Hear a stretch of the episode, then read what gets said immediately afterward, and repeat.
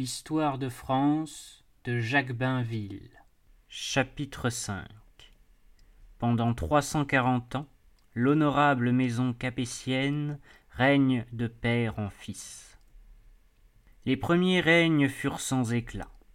Pendant une centaine d'années, cette royauté fit petite figure. Quel domaine étroit avec Paris pour centre, ses principales villes étaient Orléans, Étampes, Melun, Dreux, Poissy, Compiègne et Montreuil-sur-Mer. C'était à peu près tout ce que le roi possédait en propre, et maint châteaux forts au milieu de ces terres abritaient encore des seigneurs qui le bravaient. Comme chef féodal et duc de France, le roi avait pour vassaux directs les comtes de Blois, d'Anjou et du Maine, et les comtes bretons du Mans et de Rennes pour arrière-vassaux. Huit grands fiefs, relevant nominalement de la couronne, indépendants en fait, se partageaient le reste du territoire si étroitement borné à l'est par l'empire germanique qu'ils ne touchaient même pas partout au Rhône et que ni Lyon, ni Bar-le-Duc, ni Cambrai, pour ne citer que ces villes, n'en faisaient partie. Les huit grands fiefs étaient ceux de Flandre, de Normandie, de Bourgogne, de Guyenne, de Gascogne, de Toulouse, de Gothie, Narbonne, Nîmes, et de Barcelone. La suzeraineté capétienne sur ces duchés et ces marches venait de l'héritage des Carolingiens. C'était un titre juridique qu'il restait à réaliser et qui ne le serait jamais partout. En fait, les grands vassaux étaient maîtres chez eux. La dignité royale et l'onction du sacre qui entraînait l'alliance de l'Église, une vague tradition de l'unité personnifiée par le roi, c'était toute la supériorité des Capétiens. Ils y joignaient l'avantage, qui ne serait senti qu'à la longue, de résider au centre du pays. En somme, le roi comptait peu, même pour ses vassaux directs. Tels étaient les comtes d'Anjou, de leur maison devait sortir la funeste dynastie des Plantagenets qui, un jour, mettrait la France en danger. L'autorité des premiers Capétiens était d'abord une autorité morale. Elle fut portée très haut chez le successeur de Hugues, Robert le Pieux sentit surtout le caractère religieux de la royauté. Sa tâche politique fut simplifiée par les rivalités qui mettaient aux prises les souverains provinciaux, et Robert, prêtre roi, ne finit pas comme le pieux empereur, le fils débonnaire de Charlemagne. Après lui, Henri et Philippe Ier du nom réussirent à durer et même à accroître leur domaine. Une expansion modeste commençait. Et déjà, ils avaient aussi le sens européen. Henri Ier épousa la fille du grand-duc de Kiev qui prétendait descendre des rois de Macédoine. Ainsi le nom de Philippe entra dans la maison de France. Mais Philippe Ier était si peu puissant que le seigneur de Montlhéry l'empêchait de dormir. Il devait survenir, durant ces trois premiers règnes, règnes obscurs, deux événements d'une immense portée. La conquête de l'Angleterre par le duc de Normandie et les croisades. Nous n'avons pas encore parlé, pour la clarté du récit, de ce qui était arrivé en 911, au temps des grandes calamités, dans la région neustrienne la plus exposée aux invasions par mer. Incapable de résister aux Normands, l'empereur carolingien avait cédé à leur chef Rollon la province qui est devenue la Normandie et l'on vit encore le miracle qui s'est répété tant de fois dans cette période de notre histoire, le conquérant fut assimilé par sa conquête. En peu de temps, les nouveaux ducs de Normandie et leurs compagnons cessèrent d'être des pirates. Ils se firent chrétiens, prirent femme dans le pays, en parlèrent la langue et, comme ils avaient l'habitude de l'autorité et de la discipline, gouvernèrent fort bien le nouveau duché devint vigoureux et prospère. Les Normands ajoutèrent un élément nouveau, un principe actif, à notre caractère national. Toujours enclins aux aventures lointaines, ils s'en allèrent fonder un royaume dans l'Italie méridionale et en Sicile, portant au loin le nom français. Mais, tout près d'eux, une autre conquête s'offrait aux Normands, celle de l'Angleterre, où déjà leur influence avait pénétré. Une seule bataille, celle d'Hastings, livra l'île à Guillaume le Conquérant en 1066. L'Angleterre, qui jusqu'alors ne comptait pas, qui était un pauvre pays encore primitif, peu peuplé, entre dans l'histoire et va singulièrement compliquer la nôtre. Allemagne, Angleterre, entre ces deux forces, il faudra nous défendre, trouver notre indépendance et notre équilibre. C'est encore la loi de notre vie nationale. On pense que le roi de France ne vit pas sans inquiétude le duc de Normandie grandir de cette manière formidable. Et, devenu roi en Angleterre, avoir un pied à Londres et l'autre à Rouen. L'Angleterre a d'abord été comme une colonie de la France. C'était notre langue, nos mœurs que Guillaume avait portées dans l'île, avec ses barons, ses soldats et les aventuriers qui, de toutes nos provinces, avaient répondu à son appel. Pourtant un danger nouveau commençait avec cette conquête. Les Capétiens n'auraient un peu de tranquillité que le jour où ils auraient repris la Normandie. En attendant, ils profitaient de la moindre occasion pour intervenir dans les querelles des Normands et pour susciter à leur duc autant de difficultés qu'ils pouvaient. L'autre événement fut favorable. Les croisades corrigèrent en partie ce que la conquête de l'Angleterre avait d'alarmant. Elles décongestionnèrent la féodalité. En tournant les énergies et les goûts batailleurs vers une entreprise religieuse et idéaliste, Urbain II et Pierre l'Ermite rendirent un immense service à la jeune royauté. Si le pape eut une idée politique, elle visait probablement l'Allemagne, avec laquelle il était en conflit. Toute la chrétienté et les plus fidèles partisans de l'empereur germanique obéissant à la voix du pontife, c'était une victoire du sacerdoce sur l'Empire. Cependant, le Capétien que sa modestie tenait à l'écart de ces grandes querelles profiterait du déplacement de force que la délivrance de la Terre sainte allait causer. Il se trouva qu'au moment de la première croisade, la plus importante de toutes, en 1096, le roi de France était en difficulté avec l'Église à cause d'un second mariage irrégulier. Philippe Ier ne participa d'aucune manière à l'expédition tandis que toute la chevalerie française partait. Nulle part dans la chrétienté l'enthousiasme pour la guerre sainte n'avait été plus grand que dans notre pays, au point que la croisade apparut au peuple d'Orient comme une entreprise française.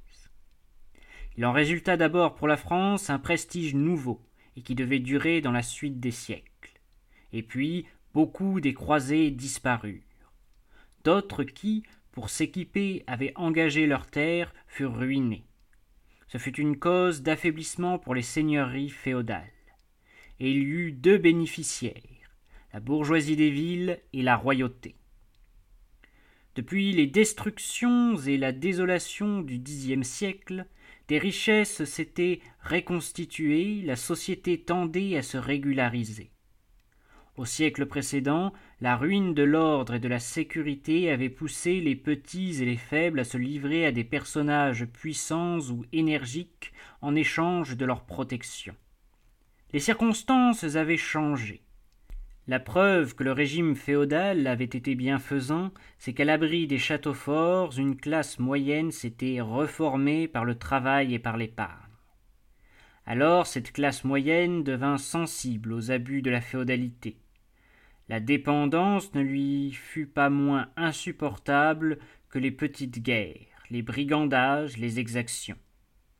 On avait recherché la protection des seigneurs pour être à l'abri des pirates on voulut des droits civils et politiques dès que la protection fut moins nécessaire. La prospérité rendit le goût des libertés et le moyen de les acquérir. Ce qu'on appelle la révolution communale fut, comme toutes les révolutions, un effet de l'enrichissement, car les richesses donnent la force, et c'est quand les hommes commencent à se sentir sûrs du lendemain que la liberté commence aussi à avoir du prix pour eux. De là devaient naître de nouveaux rapports entre protecteurs et protégés. La bourgeoisie des villes s'était groupée en associations de métiers. par un phénomène naturel et que nous voyons se reproduire de nos jours, ces syndicats en vinrent à jouer un rôle politique. Les corporations réunies constituèrent la commune, qui obtenait ses libertés tantôt par la violence, tantôt à l'amiable ou à prix d'argent. Le seigneur étant à la croisade, le bourgeois s'enhardissait. Ce mouvement faillit d'ailleurs engendrer une autre sorte d'anarchie, celle de la féodalité bourgeoise car les communes conçurent naturellement l'autorité de la même façon que les seigneurs dont elles prenaient la place. On aurait vu une foule de petites seigneuries républicaines et le morcellement de la souveraineté qui caractérise le régime féodal aurait persisté sous une autre forme. C'est ce qui se produisit en Flandre, en Allemagne, en Italie, où les villes libres et les républiques ont pullulé. En France, l'intervention du roi empêcha le mouvement communal de prendre une tournure anarchique. Ce mouvement fut d'ailleurs très varié, comme l'était le monde de ce temps où tout avait un caractère local, où les conditions changeaient de province à province et de cité à cité. Les communes se fondèrent paisiblement dans le Midi où survivaient les coutumes municipales de la Gaule romaine. Elles n'allèrent pas sans tumulte au nord. Selon les lieux et les circonstances, elles réussirent ou elles échouèrent, ou bien aboutirent à des compromis. Il n'y eut pas d'unité dans ce mouvement, il n'y eut pas de doctrine, les communiers s'alliaient à qui ils pouvaient, parfois à de véritables brigands féodaux. Les Capétiens, à l'origine, n'eurent pas non plus d'autre politique que celle de l'occasion. Il soutenait la commune à Amiens parce que là il avait, avec Enguerrand de Coucy, le même adversaire qu'elle. Il la réprimait à Laon parce que la commune de cette ville était l'allié de son ennemi Thomas de Marle contre l'évêque ami du roi. Ce roi, le premier des Capétiens qui ait porté le nom de Louis, avait pris soin de se rattacher aux Carolingiens en s'appelant Louis VI. C'était une indication. Avec lui commence la période d'activité de la monarchie capétienne, en 1108. Le moment était venu. Si un prince apathique l'avait laissé passer, l'avenir de la France eût été bien compromis. Louis le Gros était énergique, et il partit d'une idée simple être le maître chez lui. Il entreprit des opérations de police militaire destinées à nettoyer le pays, c'était le programme que son père lui avait indiqué quand il lui montrait le donjon de Montlhéry comme le premier obstacle à renverser. L'ambition du roi de France, au commencement du XIIe siècle, était d'aller sans encombre de Paris à Orléans. C'est au cours de ces opérations de bien petite envergure, et qui lui coûtèrent pourtant de grands efforts, qu'il arriva à Louis le Gros de s'allier au mouvement communal. Dans ses propres villes, il le réprimait quand il y avait des désordres ou bien il le limitait soigneusement. Il commença aussi à organiser l'administration du royaume avec le souci de garder l'autorité entre ses mains. C'était un homme pour qui les leçons de l'expérience n'étaient pas perdues et il ne voulait pas s'exposer à créer une autre féodalité. Ainsi choisit-il pour fonctionnaires de petites gens qui fussent bien à lui et qu'il changeait souvent de place. À sa suite, les rois de France s'entoureront de roturiers, bons comptables et bons légistes. Son homme de confiance suggère, un simple moine, sera le ministre type de la royauté. Voilà comment, par la force des choses, les Capétiens, issus du régime féodal, en devinrent les destructeurs. Ils devaient le soumettre ou être mangés par lui, mais cela ne se fit ni par doctrine ni par système. Si le roi de France ne voulait pas de féodaux dans son domaine, il tenait beaucoup à sa suzeraineté sur les grands feudataires. Il y avait un droit féodal. Les vassaux qui l'eussent violé avaient eux-mêmes des vassaux qui pouvaient le violer à leur tour. C'est pourquoi les Capétiens purent citer à leur cour de justice des princes plus puissants qu'eux comme les Plantagenets. En somme, le roi de France retenait de la féodalité ce qu'elle avait d'avantageux pour lui, c'était un article d'exportation. À l'intérieur, il s'appuyait sur la grande force morale du temps, l'Église, que sa tradition, invinciblement romaine portée vers la monarchie, c'est-à-dire vers l'unité. Il s'appuyait aussi sur l'opinion publique, sur le peuple qui trouvait une protection dans son autorité. Ainsi la politique capétienne se précisait et se définissait. Elle fondait la nation et l'État. Avant tout, cette politique était nationale, et déjà le roi personnifiait la France. On le vit lorsque l'empereur allemand, en 1124, tenta encore une invasion. De tous les points du pays vassaux et milices vinrent se ranger autour du roi et de l'oriflamme de Saint-Denis. Le César germanique ne s'attendait pas à cette résistance. Déjà, en marche sur Reims, il rebroussa le chemin. On a dit avec raison que c'était le prélude de Bouvines. Avec l'ordre renaissant, avec l'excitation intellectuelle des croisades, le goût du savoir et le goût des idées s'étaient ranimés. Quelle erreur de croire que ce siècle lui-même ait été celui de la foi docile et de l'obéissance au maître. Ce fut le siècle d'Abélard, de sa fabuleuse célébrité, des controverses philosophiques, des audaces de l'esprit. Les hérésies reparaissaient et elles trouvèrent Saint Bernard pour les combattre. La croisade contre les albigeois était proche. Il y avait aussi des bouillonnements d'indiscipline, et, pendant sa régence, il faudra que Sugère ait la main lourde. Les hommes de ce temps-là ont eu les mêmes passions que nous. Sous Louis le Gros, la croissance du royaume avait fait des progrès considérables. Le règne de son successeur faillit tout compromettre. Louis VII s'était très bien marié. Il avait épousé Éléonore de Guyenne, dont la dot était tout le sud-ouest. Par ce mariage, la France d'un seul coup s'étendait jusqu'aux Pyrénées. Les deux époux ne s'entendirent pas et Louis VII paraît avoir eu de sérieux griefs contre la reine. La France aussi a eu son nez de Cléopâtre qui a failli changer son destin. Toutefois, cette union orageuse ne fut annulée qu'après quinze ans, lorsque Sugère, le bon conseiller, eut disparu. Ce divorce fut une catastrophe. Bien qu'Éléonore ne fût plus jeune, elle ne manqua pas de prétendants et elle porta sa dot à Henri Plantagenet, comte d'Anjou. C'était une des pires conséquences du démembrement de l'État par le régime féodal que le territoire suivit le titulaire du fief, homme ou femme, comme une propriété. Dans ce cas, la conséquence fut d'une gravité sans pareille.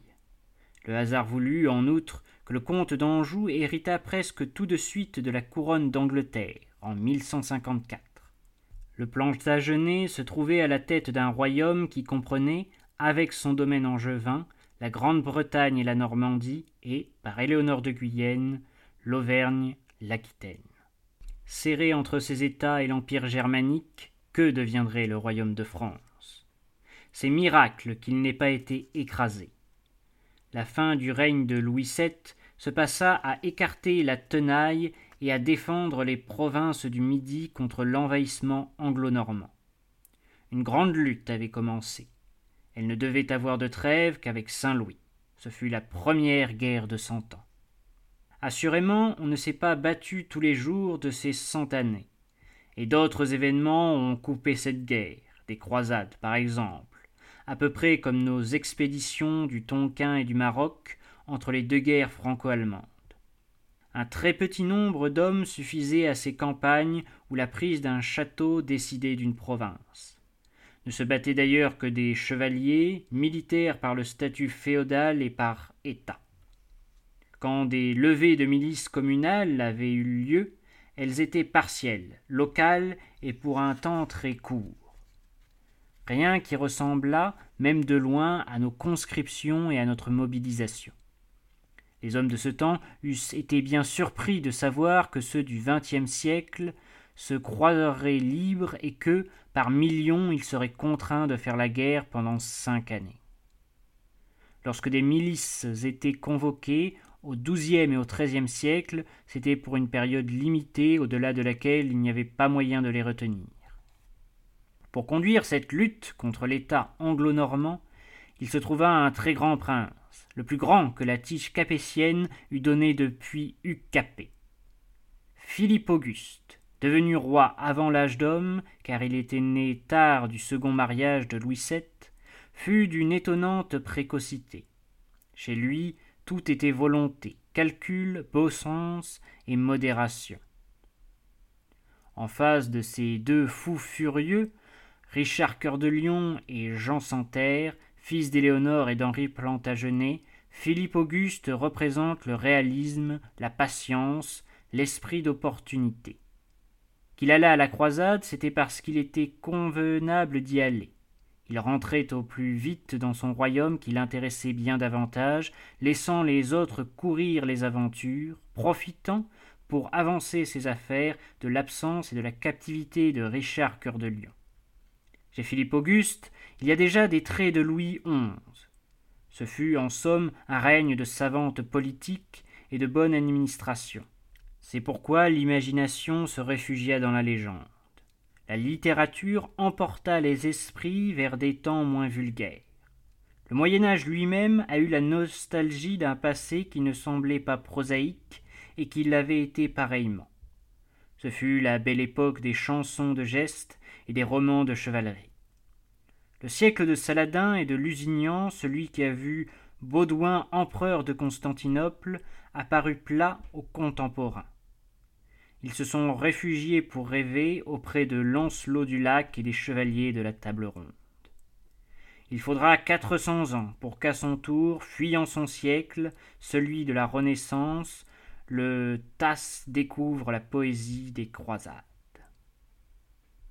Philippe Auguste n'avait qu'une idée chasser les Plantagenets du territoire. Il fallait avoir réussi avant que l'empereur allemand, occupé en Italie, eût le loisir de se retourner contre la France. C'était un orage que les Capétiens voyaient se former. Cependant, la lutte contre les Plantagenets fut longue. Elle n'avançait pas. Elle traînait en siège, en escarmouche, où le roi de France n'avait pas toujours l'avantage. Henri, celui qui avait rendu si puissant son mariage avec Éléonore de Guyenne, était mort. Richard Cœur de Lion, après tant d'aventures romanesques, avait été frappé d'une flèche devant le château de Chalus. Ni d'un côté ni de l'autre, il n'y avait encore de résultat. Vingt Jean Santerre. Sa démence, sa cruauté offrirent à Philippe Auguste l'occasion d'un coup hardi. Jean était accusé de plusieurs crimes, et surtout d'avoir assassiné son neveu Arthur de Bretagne. Cette royauté anglaise tombait dans la folie furieuse. Philippe Auguste prit la défense du droit et de la justice. Jean était son vassal. La confiscation de ses domaines fut prononcée pour cause d'immoralité et d'indignité en 1203. La loi féodale, l'opinion publique était pour Philippe Auguste. Il passa rapidement à la saisie des terres confisquées où il ne rencontra qu'une faible résistance. Fait capital, la Normandie cessait d'être anglaise. La France pouvait respirer. Et, tour à tour, le Maine, l'Anjou, la Touraine, le Poitou tombèrent entre les mains du roi. Pas de géant pour l'unité française. Les suites du divorce de Louis VII étaient réparées. Il était temps. Philippe Auguste s'occupait d'en finir avec les alliés que Jean Santerre avait trouvés en Flandre lorsque l'empereur Othon s'avisa que la France grandissait beaucoup. Une coalition de rancunes et des avidités se forma. Le Plantagenet, l'empereur allemand, les féodaux jaloux de la puissance capétienne, c'était un terrible danger national. Si nous pouvions reconstituer la pensée des Français en l'an 1214, nous trouverions sans doute un état d'esprit assez pareil à celui de nos guerres de libération.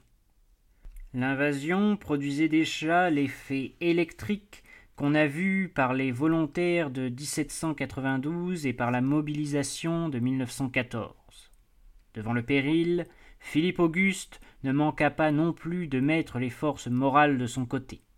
Il avait déjà la plus grande, celle de l'Église, et le pape Innocent III, adversaire de l'Empire germanique, était son meilleur allié européen. Le pacte conclu jadis avec la papauté par Pépin et Charlemagne continuait d'être bienfaisant. Philippe Auguste en appela aussi à d'autres sentiments. On forcerait à peine les mots en disant qu'il convoqua ces Français à la lutte contre l'autocratie et contre la réaction féodale complice de l'étranger. Il n'y a plus qu'une indication dans les paroles que lui prête la légende au moment où s'engagea la bataille de Bouvines. Je porte la couronne, mais je suis un homme comme vous. Et encore, tous vous devez être rois, et vous l'êtes par le fait, car sans vous je ne puis gouverner. Les milices avaient suivi d'enthousiasme, et, après la victoire qui délivrait la France, ce fut de l'allégresse à travers le pays. Qui oserait assigner une date à la naissance du sentiment national? Ce règne s'acheva dans la prospérité. Philippe Auguste aimait l'ordre, l'économie, la bonne administration. Il se contenta de briser le royaume anglo-normand et d'ajouter au territoire les provinces de l'Ouest, de restituer la Normandie à la France. Il se garda d'aller trop vite et, après Bouvines, d'abuser de la victoire. Son fils Louis VIII s'était lancé à la conquête de l'Angleterre. Philippe Auguste le laissa partir sans s'associer à l'aventure qui, bien commencée, devait finir mal. Il préférait organiser ses domaines avec prudence, avec méthode, imposant l'autorité royale, développant par les baillis un ordre administratif jusqu'alors embryonnaire, créant des finances, enfin dotant l'État de ses organes principaux. La société du Moyen Âge qui allait s'épanouir avec Saint Louis est déjà formée sous Philippe Auguste. Quelques-uns des caractères qui distingueront l'État français jusqu'à nos jours et qui étaient en germe sous les premiers capétiens s'accusent aussi.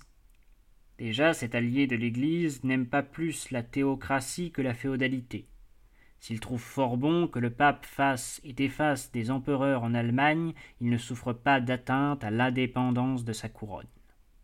À l'intérieur, il se défend contre ce que nous appellerions les empiétements du clergé. Il y a déjà chez le grand-père de Saint-Louis quelque chose qui annonce Philippe le Bel. Ce qu'on rattache d'ordinaire le plus mal à ce grand règne, c'est la croisade contre les albigeois. Qu'était l'hérésie albigeoise? Un mouvement politique.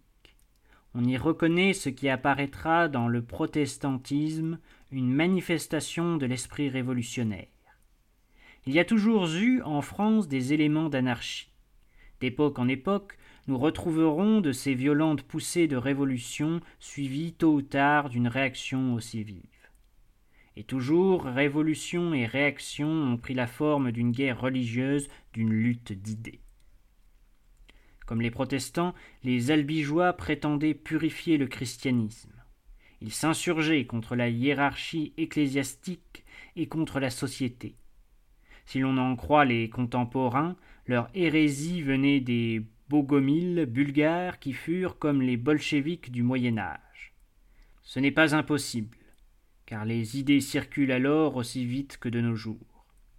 Il est à remarquer en outre que le Languedoc les Cévennes, âpres régions où le protestantisme trouvera plus tard ses pasteurs du désert, furent le foyer de la secte albigeoise. Elle se développa avec la tolérance de la féodalité locale, jusqu'au jour où la croisade fut prêchée à travers la France, au nom de l'ordre autant qu'au nom de la foi. Dès le moment où Simon de Montfort et ses croisés se mirent en marche, l'affaire changea d'aspect. Elle devint la lutte du Nord contre la féodalité du Midi et la dynastie toulousaine. L'adversaire était le comte de Toulouse, au moins autant que l'hérésie. Le Nord triompha. Mais, avec un sens politique profond, Philippe Auguste refusa d'intervenir en personne et d'assumer l'odieux de la répression. Il n'avait que peu de goût pour les croisades, et celle-là, s'il eût pris part, eût gâté les chances de la monarchie dans la France méridionale. La féodalité du Sud ne se releva pas de cette lutte. Du moins les rancunes qui en restèrent n'atteignirent pas les Capétiens. Elles ne compromirent pas son œuvre d'unité. En mourant en 1223, Philippe Auguste ne laissait pas seulement une France agrandie et sauvée des périls extérieurs, il ne laissait pas seulement un trésor et de l'ordre dedans, sa monarchie était devenue si solide qu'il put négliger la précaution qu'avaient observée ses prédécesseurs, il ne prit pas la peine d'associer son fils aîné au trône avant de mourir. Louis VIII lui succéda naturellement et personne ne demanda qu'une élection eût lieu. À peine se rappelait-on qu'à l'origine la monarchie avait été élective. De consul à vie, les Capétiens étaient devenus rois héréditaires. Depuis Capet, il avait fallu près de deux siècles et demi pour que l'hérédité triomphât. Événement immense, la France avait un gouvernement régulier au moment où les empereurs d'Allemagne tombaient les uns après les autres, au moment où l'autorité du roi d'Angleterre était tenue en échec par la grande charte de ses parents. Mais il était temps que la monarchie française n'eût plus à se soucier de la succession au trône. Le règne de Louis VIII, occupé à poursuivre l'œuvre de son père contre les Anglais, encore installés dans le sud-ouest, et contre la dynastie toulousaine, encore puissante dans le Midi, ce règne fut court. En 1226, lorsque Louis VIII mourut, son fils aîné avait onze ans. Les minorités ont toujours été un péril. Celle-là compte parmi les plus orageuses. Le règne de Saint-Louis a commencé comme celui de Louis XIV, par une fronde, une fronde encore plus dangereuse car ceux qui la conduisaient étaient de puissants féodaux. Les vaincus de Bouvines étaient avides de prendre leur revanche et d'en finir avec l'unificateur capétien. Les conjurés contestaient la régence de Blanche de Castille. Ils cherchaient à déshonorer la veuve de Louis VIII en répandant le bruit de son inconduite et lui reprochaient d'être une étrangère. Ils étaient même prêts à mettre la couronne sur une autre tête. L'énergie et l'habileté de Blanche de Castille réussirent à dissoudre cette ligue qui, par bonheur, ne trouva pas d'appui à l'étranger. Mais le trouble avait été grave dans le royaume. Le danger avait été grand. Deux fois le jeune roi faillit être enlevé. La fidélité des bourgeois de Paris le sauva et elle sauva la France d'une rechute dans l'anarchie. Ce fut la première victoire de l'idée de légitimité, une idée qui avait déjà des négateurs. Ce fut aussi, le mot a été employé et il n'y a rien d'excessif, la première restauration. L'Espagnol, maire de Saint-Louis, eut une régence aussi difficile et aussi brillante que celle d'Anne d'Autriche le sera. Elle ne défendit pas seulement la couronne contre les mécontents, elle réunit le Languedoc au royaume cueillant ainsi, grâce à la prudente abstention de Philippe Auguste, le fruit politique de la guerre contre les Albigeois.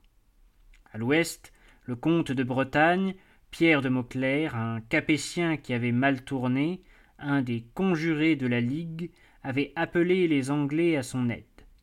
Il fut également battu et des garnisons royales occupèrent les principales places bretonnes. Quelle tâche longue et malaisée que de faire la France tout était sans cesse à recommencer.